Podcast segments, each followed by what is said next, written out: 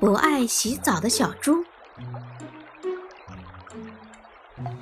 小猪罗罗胖胖的、白白的，可真讨人喜欢啦。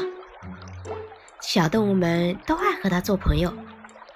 可是最近罗罗变得不爱洗澡了，身上臭臭的，小动物们再也不和它玩了。有一天，他去参加小兔咪咪的生日宴会。他对大家说：“我们一起来跳舞，帮咪咪切蛋糕吧。”可大家都不喜欢他，都说：“快走开，讨厌的臭臭！”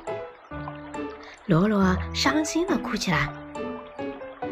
为什么大家都不和我玩，还叫我臭臭呢？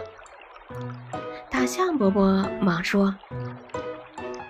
这都怪你自己，谁叫你不爱洗澡啊？大家才不和又脏又臭的娃娃玩呢。